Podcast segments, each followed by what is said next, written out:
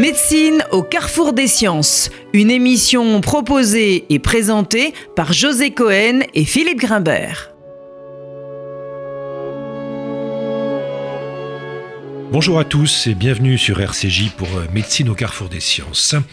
Nous allons aujourd'hui parler des relations euh, passionnantes et complexes qu'entretiennent science et sexualité à travers une question particulièrement relevante dans notre actualité, qui est le concept de santé sexuelle, qui, comme son nom l'indique, propose de formuler une conception positive de la vie sexuelle, ancrée dans le champ de la santé, fondée sur le bien-être, le plaisir et le respect de l'autre, question qui, bien évidemment, s'hybride très fortement avec la question des droits sexuels, susceptible de légitimer un certain nombre de propositions sanitaires et sociales. Nous aurons bien évidemment l'occasion d'y revenir. Alors, issu des acquis de la révolution sexuelle et contraceptive, cette notion de santé sexuelle rencontre aujourd'hui des champs d'investigation très variés, droits de l'homme, identité de genre, reproduction, et bien entendu, et c'est peut-être l'un des points les plus intéressants, une dimension philosophique dans la mesure où santé sexuelle et droit sexuel impliquent une certaine forme de moralisation de la sexualité. Pour aborder toutes ces questions, nous avons aujourd'hui l'immense plaisir de recevoir Alain Giamy, qui est chercheur en sciences sociales, euh, directeur émérite à l'INSERM. Il a très longtemps dirigé l'équipe de recherche genre, sexualité et santé au sein de cet organisme de recherche publique et qui a consacré l'essentiel de ses activités sur la médicalisation de la sexualité, l'histoire des idées médicales sur la sexualité, les conséquences des états de santé sur la vie sexuelle, et à ce titre été à plusieurs reprises euh, cité ou euh, été consulté comme expert auprès de la Direction générale de la santé, ou du comité consultatif national d'éthique. Alors Alain Giamy, bonjour. Bonjour. Merci d'avoir répondu à notre invitation. Ma première question sera peut-être tout simplement de revenir sur l'histoire de la santé sexuelle, qui est finalement une jeune science. Euh, tant pendant des années, peut-être jusque dans les années 60, finalement, la sexualité, ou plutôt l'activité sexuelle, a été maintenue dans le champ de la santé publique comme une activité à réguler, à normaliser, à canaliser sous le primat de la procréation. C'est donc bien la contraception qui fait entrer euh, ou naître cette discipline telle que vous la concevez? Alors, euh, bonjour, donc merci de, m'avoir invité euh, à votre émission, à, échanger sur quelques idées sur les rapports justement entre la médecine, la science et la sexualité. En ce qui concerne la, santé sexuelle que vous venez d'évoquer, je crois que c'est un, c'est un des, développements, je dirais presque un, avatar de la longue histoire des relations entre la médecine et la sexualité. Si vous voulez. Alors, est-ce qu'on va remonter, si vous voulez, rapidement si vous voulez, dans cette histoire On peut déjà dire que le terme même de sexualité est un terme médical qui a été inventé vers 1800. Alors, il y a tout un débat entre 1838 ou 1837, si vous voulez, mais c'est l'époque de la naissance de la reine Victoria et de la loi sur la psychiatrie en France. Hein, donc c'est le milieu euh, du euh, 19e siècle. Et la sexualité, donc ça va être défini de façon biologique, si vous voulez, comme l'activité reproductive qui est issue du terme de sexe, qui est la séparation euh, entre les sexes, et à partir de l'idée selon, selon laquelle la sexualité est principalement l'activité reproductive, toutes les activités sexuelles qui n'entrent pas dans le, registre de la reproduction sont considérés comme des déviations, des perversions, des maladies, et toute la sexologie du 19e siècle, Kraft-Ebing entre autres, euh, ont listé toutes les activités érotiques non reproductives qui ont été considérées comme des maladies, voire même comme des crimes. Hein, l'homosexualité euh, a longtemps été considérée, alors était, considérée comme un crime dans toute l'histoire de l'Occident, et à partir justement de la fin du 19e siècle, un groupe de sexologues activistes allemands, dont Magnus Hirschfeld, ont considéré que l'homosexualité était une maladie, justement pour éviter qu'on mette les homosexuels en prison, ce qui était le cas dans l'Empire allemand, ce qui était le cas dans tout un tas de, pays européens, ce qui est toujours le cas dans un certain nombre euh, de pays. Hein, je veux dire, donc la pénalisation de l'homosexualité n'est toujours pas euh, euh, abolie. C'était une façon de les protéger. C'est une façon de les protéger. Alors, et c'est ce qui est très intéressant dans l'histoire des rapports justement entre la médecine et la sexualité, c'est que ce qui est apparu comme quelque chose d'émancipatoire au XIXe siècle, donc c'est-à-dire de considérer que l'homosexualité était une maladie mentale. En 1973, au congrès de l'American Psychiatric Association à San Francisco, en plein milieu de la guerre du Vietnam, les psychiatres américains décident de euh, euh, dépathologiser l'homosexualité. Si vous voulez. Donc, c'est-à-dire que ce qui apparaissait comme libérateur, émancipatoire au XIXe siècle est apparu comme une forme d'oppression au milieu du, à la fin du XXe siècle. C'est intéressant parce qu'on va retrouver, on va, on va retrouver ce débat pour les trans, pour, pour les transgenres. Voilà, c'est exactement, voilà. Alors, c'est pas, enfin, on va y revenir si vous voulez, non, parce que c'est pas exactement ça. Et, et, donc, euh, euh, donc, on voit les relations compliquées entre la médecine et la sexualité qui laissent à, à penser quand même, et moi je rejoins plus un autre historien que Michel Foucault, qui est Georges Lantéry-Laura, qui était euh, qui est décédé, si vous voulez, et euh, qui euh, trois ou quatre ans après la parution de Foucault en 1976, donc a, publié un livre qui s'appelait L'appropriation médicale des perversions sexuelles. Et dans ce livre, il n'a jamais cité Michel Foucault. Alors ça m'avait intrigué, j'essayais de comprendre, j'essayais de le contacter, sauf qu'il est mort. Et donc j'ai fait tout un article pour essayer de comprendre les relations entre Foucault et Lantéry-Laura. Et, pour Lantéry-Laura, il y, a deux notions, il y a celle de l'opinion et celle de la science, la doxa et l'épistémé. Et en matière de perversion, c'est la doxa, c'est-à-dire l'opinion, le sens commun, qui prévaut sur la construction scientifique. C'est-à-dire que c'est le, le, pas des hypothèses scientifiques qui commandent et qui vont modifier l'opinion du sens commun, c'est les opinions et la morale qui vont dicter ce qu'est une déviation sexuelle. Donc c'est en ça qu'il s'inscrivait totalement en, oui, enfin, il n'était pas totalement, non, il n'était pas totalement en désaccord avec Michel Foucault, mais c'était pas la, même. Euh, c'était pas le même travail. C'était pas exactement la même perspective, parce que pour Foucault, effectivement, c'est l'idée selon laquelle la, médicalisation est constitutive de la sexualité, mais qu'en même temps, la médicalisation s'inscrit dans, dans l'histoire de l'aveu, dans l'histoire de, de, la confession, de, la confession, etc. Mais, mais Foucault c'est beaucoup moins intéressé à la question de la sexualité qu'à la question de la vérité. Oui, on va y revenir. On va revenir un petit peu sur Michel Foucault.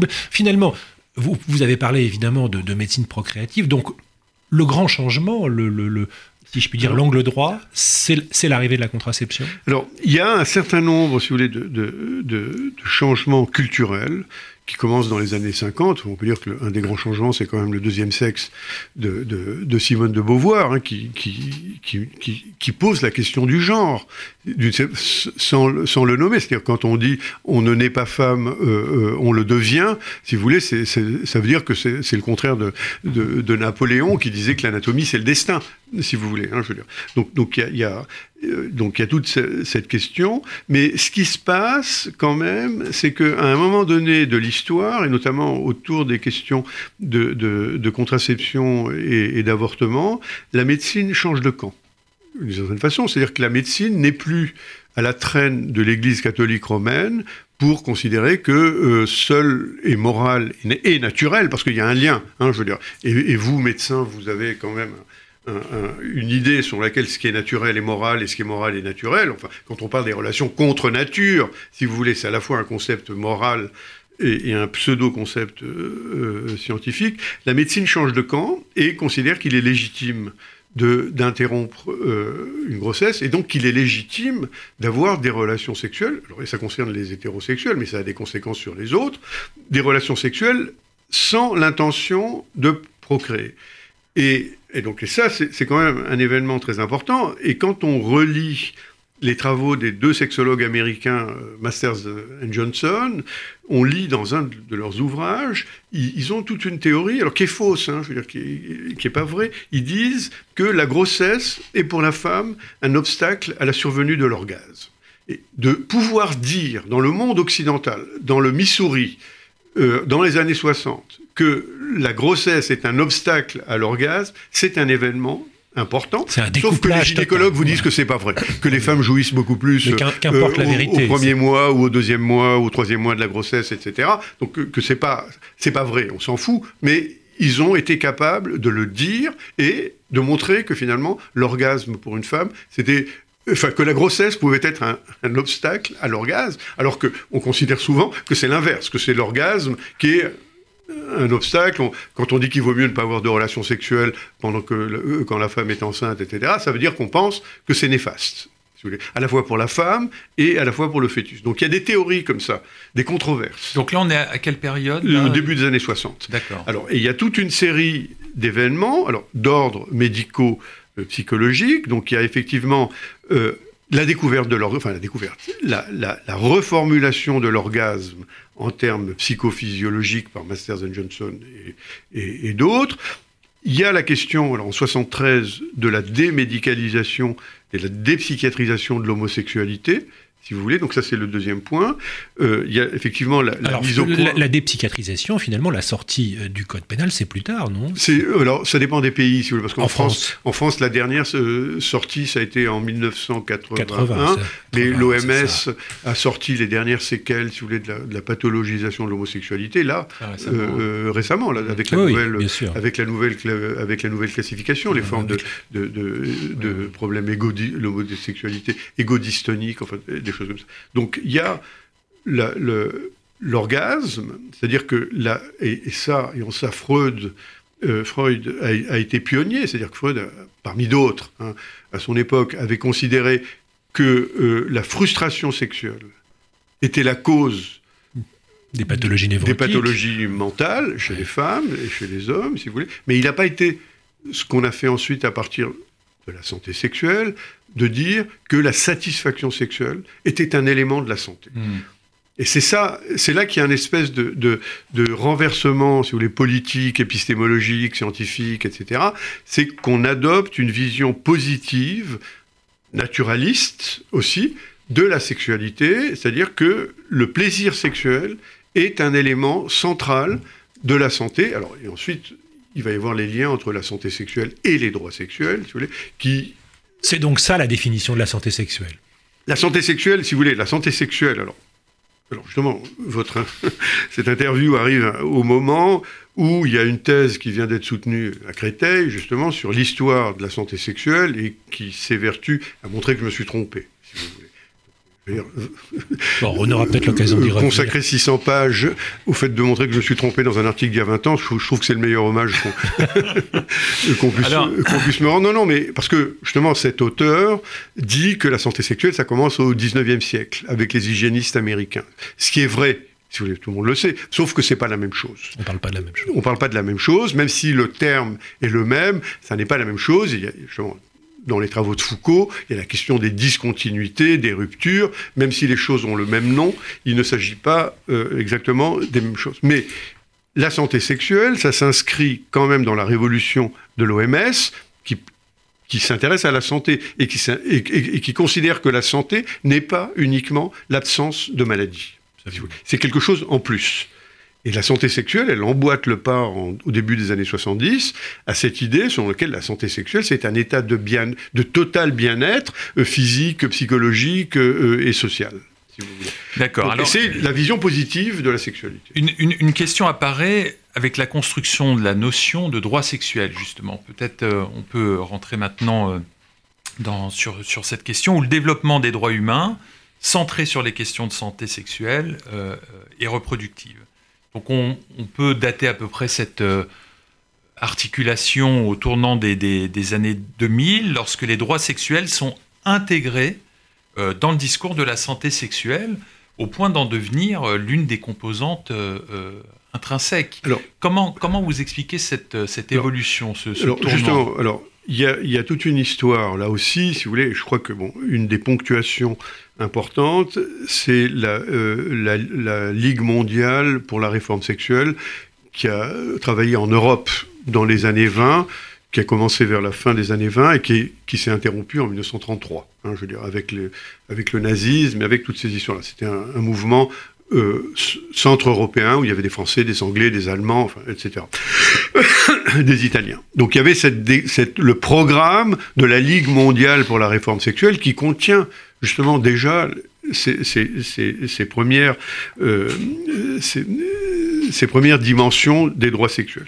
Ensuite, au milieu des années 90, il y a deux organisations euh, non gouvernementales internationales, la Fédération internationale des centres de planification familiale, IPPF en anglais, et la WAS, Association mondiale pour la santé sexuelle, qui s'appelait Sexologie à l'époque, World Association for Sexology, qui est devenue Sexual Health, dont je fais partie, euh, qui lance quasiment simultanément deux déclarations, les déclarations des droits sexuels, Donc, qui, emboîtent le pas de la Déclaration universelle des droits de l'homme, mais qui crée une série de droits spécifiques euh, autour des questions de sexualité. Alors, est-ce que c'est en faire la promotion ou en faire la défense, si vous voulez, face aux violations, si vous voulez. Donc il y, a, le droit à disposer de son propre corps, par exemple, enfin, le droit à l'éducation, le droit aux soins, le droit à épouser qui on veut, euh, le droit à faire des enfants ou ne pas en faire, si vous voulez, etc.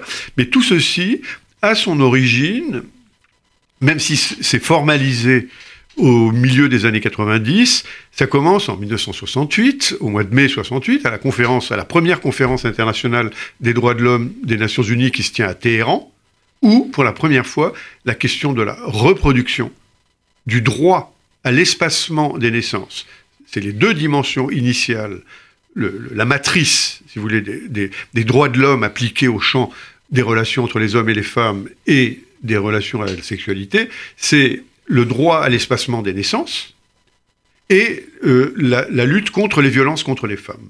Et ça, ça apparaît dès 68 dans le discours des Nations Unies. Alors ensuite, c'est repris avec euh, la conférence de, du Caire là, de, de 94, celle de Pékin sur les femmes, etc. Donc et, et c'est, je, je, crois que c'est, je sais plus si c'est à, Pékin ou au Caire, mais c'est là que ça commence, le droit à avoir une sexualité satisfaisante.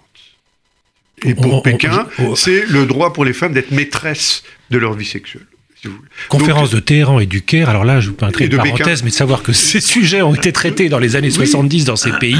Non, on, mesure la, on mesure la, la, régression. À la fin des années 60. Non, ouais, si incroyable. Voulez, mais c'est quand même les, non, mais c'est les conférences internationales. C'est les conférences internationales. Oui, bien sûr, mais qui ne pourraient pas se tenir aujourd'hui. Mais, mais, mais, il y a toujours, si vous voulez, il y a toujours les oppositions. Si vous voulez, il y a, il y a une coalition entre les, entre les, entre les, entre les monarchies du Golfe, entre, entre les États-Unis d'Amérique et l'État du Vatican, si vous voulez, qui s'opposent à, toutes, à, toutes ces, à toutes ces questions-là. Alors, vous, vous, vous, avez rappelé évidemment l'importance des travaux de Michel Foucault sur l'ensemble de ces questions, qui a évidemment été un, des premiers à s'intéresser à cette dimension euh, historique, et d'ailleurs qui s'est davantage intéressé au discours qu'aux pratiques hein, euh, sur la sexualité, et qui considérait d'une certaine façon que c'est l'association entre les discours de la santé et des droits de l'homme qui constitue peut-être justement l'un des principaux régimes de vérité de la sexualité. Vous partagez cette idée? Vous, pouvez l'éclairer également? Alors, effectivement, euh, si vous voulez, je, enfin, je pense qu'on peut, être d'accord avec ça, sur l'idée selon laquelle euh, euh, le discours de la santé et le discours des droits de l'homme sont devenus les deux principaux régimes de vérité du monde, du monde actuel et que ça s'applique aussi euh, à la question de... Enfin, ça éclaire la, la question de, de la sexualité. Mais je crois que, que, Alors, il y a deux choses chez Foucault, si vous voulez. C'est-à-dire qu'on a considéré que Foucault avait remis en question euh, euh, l'hypothèse répressive. C'est-à-dire qu'il avait été un de ceux qui avait le plus critiqué la question de la, euh, de la libération sexuelle et de la révolution sexuelle. Je crois que c'est faux. Ceux qui disent ça de Foucault se sont trompés. Parce que si Foucault Foucault a deux aspects, au moins, dans, sa, dans son œuvre, dans sa vie, dans son activité.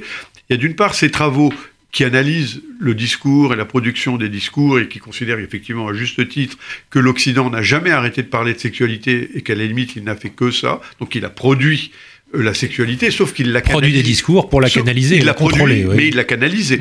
Et mais il y a l'autre aspect de Foucault qu'on oublie, c'est son activité militante. Bien sûr. Si vous voulez, c'est son activité dans les prisons, son activité euh, euh, avec les avec les asiles, enfin etc.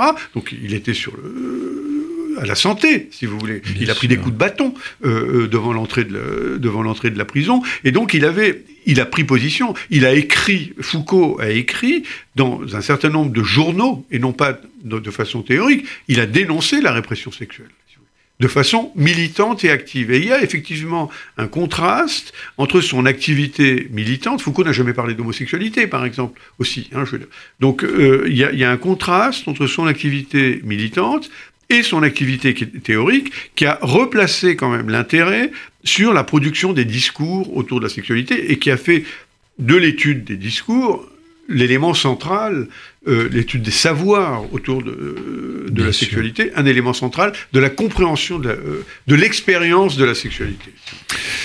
Alors, euh, l'une des étapes de l'évolution des droits sexuels est l'ouverture de la question de ces droits aux populations euh, euh, lesbiennes, gays, bisexuelles, trans, intersexes, les LGBTI, comme l'acronyme le reprend, et qui pose la question de ces droits donc, à partir de la dénonciation des formes de discrimination fondées sur l'identité de genre et l'orientation sexuelle. Alors, donc c'est autour de cette discrimination qu'est née cette, cette ouverture euh, Alors, c'est très intéressant parce que euh, il y a aussi donc la déclaration de Yoga Karta qui doit dater de, de, 2007, je crois, euh, qui est justement la, déclaration des droits de, aux identités de genre et aux orientations sexuelles alternatives. Donc, c'est c'est un autre secteur de l'action euh, juridique euh, internationale, de l'action militante internationale, mais c'est intéressant parce que c'est un déplacement, si vous voulez. C'est un déplacement euh, depuis la centralité accordée à la sexualité vers la, la, question des identités. Et on passe de la question des pratiques sexuelle à celle, à celle des identités. C'est-à-dire qu'à la limite, les, lesbiennes, gays, trans et compagnie, si vous voulez, euh, ne sont plus des, formes de sexualité, c'est des identités. Et quand on dit des identités, c'est-à-dire c'est le sentiment de soi, c'est-à-dire qu'on considère que c'est la principale dimension de soi-même, mais qui dit identité, et ici vous êtes bien placé pour savoir, parle de identité, c'est lié à une communauté.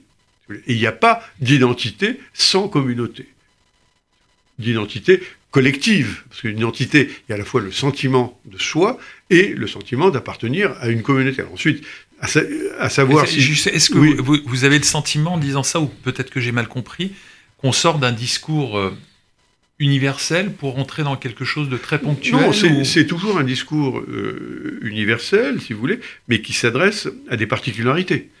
Et qui veut mettre toutes les particularités euh, à égalité. Alors, justement, euh, c'est là, c'est la, la perspective universaliste de ces discours qui pose problème dans tout le discours, euh, ce qu'on appelle postcolonial euh, maintenant, où pour caricaturer les choses, on considère que les, droits de l'homme, la Déclaration universelle des droits de l'homme, c'est une forme de, colonialisme, si vous voulez, c'est la pensée des, vainqueurs, enfin, etc. Donc je crois qu'il y, a... J'entendais encore ce matin euh, dans une autre, sur une autre radio euh, l'idée selon laquelle l'universalisme est battu en brèche. Si vous voulez. Alors justement, ce, passage de la pratique à la discrimination, qui est en effet quelque chose d'absolument euh, essentiel, c'est lié à la question de la discrimination. C'est ce, cet élément-là qui fait le lien et le passage dans la science, dans le discours scientifique. Si, vous voulez, on est passé, si vous voulez, d'un modèle de la déviance, de la déviance aux normes morales et aux normes physiologiques, hein, que ce soit euh, euh, l'homosexualité ou le, ou le transvestisme, qui était le nom euh, antérieur des, questions d'identité de, genre, on, est passé d'une pathologisation, que la réponse sociale à ces formes considérées de déviance, à une pensée de la discrimination, c'est-à-dire qui considère qu'effectivement, les réponses sociales antérieures à ce qu'on appelait la déviance sont devenues des formes de discrimination. C'est-à-dire qu'on a, on a, fait peser le fardeau de l'achat, on, a inversé la question de,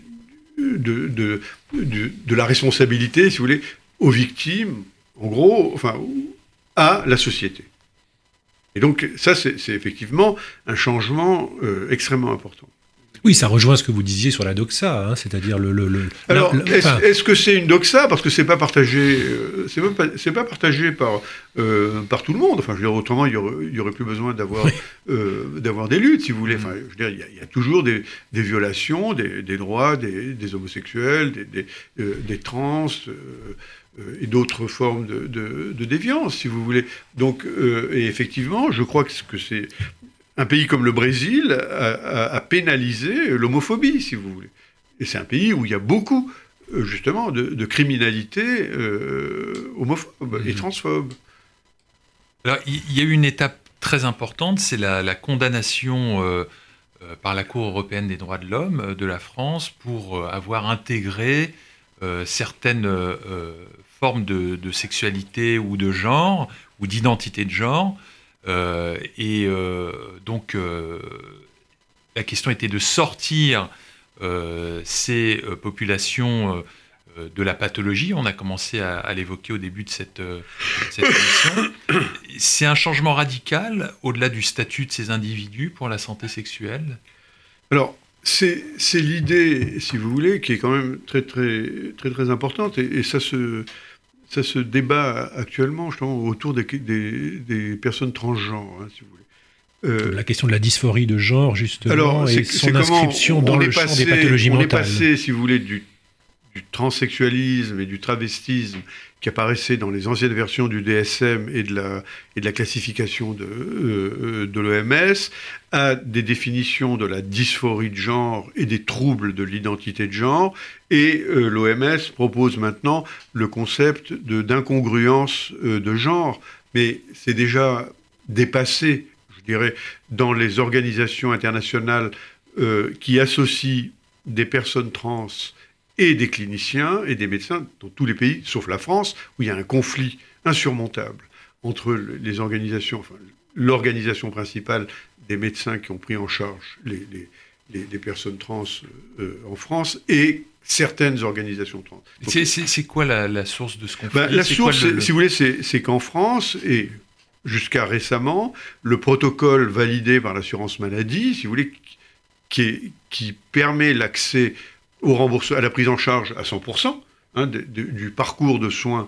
Euh, euh, Opération, traitement hormonal, etc. Est fondé sur un, diagnostic psychiatrique qui établit qu'il y, a une maladie mentale qui, a une dysphorie de genre. qui s'appelle enfin, le transsexualisme, la dysphorie de genre ou autre, c'est le, code F64 qui permet justement de retrouver dans les données nationales du système de santé le parcours des, des personnes trans. Mais ce qui veut dire que pour pouvoir accéder à ce parcours de soins pris en charge à 100%. Il faut en passer par, ce statut. Il faut passer par là. Et c'est ce que refusent, c'est ce que refusent euh, les associations trans qui disent non, on n'est pas, on n'est pas une maladie. Et donc ça c'est la première chose. Et le deuxième point, c'est que euh, la majorité des personnes trans ne veulent plus de euh, d'opérations de transformation des organes génitaux, qui était le parcours normal, c'est-à-dire on passe d'un homme à une femme ou d'une femme à un homme. Maintenant, on veut, on a le modèle de la diversité des identifications de genre.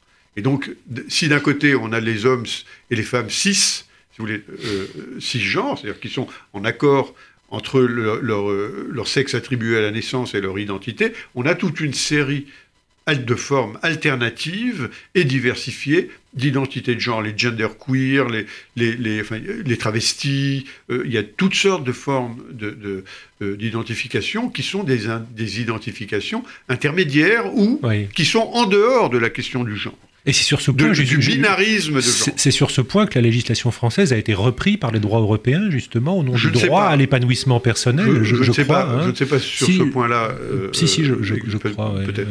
Je ne saurais, pas, saurais pas vous le dire, mais c'est l'idée qu'il ne faut plus avoir d'examen de, psychiatrique pour s'engager euh, dans ces choses-là, et que euh, l'opération de, réassignation sexuelle n'est plus, plus obligatoire. Elle n'est plus obligatoire d'ailleurs depuis 2016, où on permet aux personnes trans de changer d'état civil sans être obligé de passer par un, de passer par un changement définitif des organes génitaux. Et c'est un changement anthropologique majeur, ça veut dire que notre identité n'est plus liée au sexe. à nos organes génitaux. Hmm. Alors, juste pour conclure, en parcourant vos, travaux, j'ai vu que vous aviez consacré une grande partie de vos travaux de recherche aux conséquences des états de santé sur la vie sexuelle. Vous, pouvez très brièvement, parce qu'il nous reste peu de temps, nous, euh. résumer un petit peu ces, années de travail, de, travaux sur cette thématique euh, Je crois qu'il que y a eu une grande révolution, ça a été celle du Viagra, hein, je veux dire en, 1998, qui a renforcé, enfin, qui a ouvert, je crois, l'intérêt de la médecine sur les conséquences des, maladies chroniques, du vieillissement, enfin de toutes conditions de santé, sur la satisfaction sexuelle. Et notamment, à l'époque, je travaillais beaucoup à l'hôpital de Bicêtre avec le service de, Du jardin, de, oui, de- oui, d'urologie de, et- de Alain Jardin, Oui. Giuliano et autres. Et ils ont commencé à, à se préoccuper des conséquences négatives des prostatectomies sur les capacités érectiles. Et ils ont mis au point, Ouais. si vous voulez, des, des techniques chirurgicales qui pour mettaient- préserver, qui- pour préserver les euh, capacités le- érectiles. la chirurgie robotique. Donc ça a été ça un, Et- un des et- axes de et recherche. euh. Bicêtre a été vraiment le, le- le foyer de, de cette rénovation euh, médicale. Mais Alain Jamy, merci. On aurait encore beaucoup, beaucoup de points à aborder euh, avec vous. C'était Médecine au carrefour des sciences, une émission présentée par Philippe Grimbert et José Cohen avec l'aide d'Églantine Delalleux, Louise Denier, la technique. C'était Médecine au carrefour des sciences.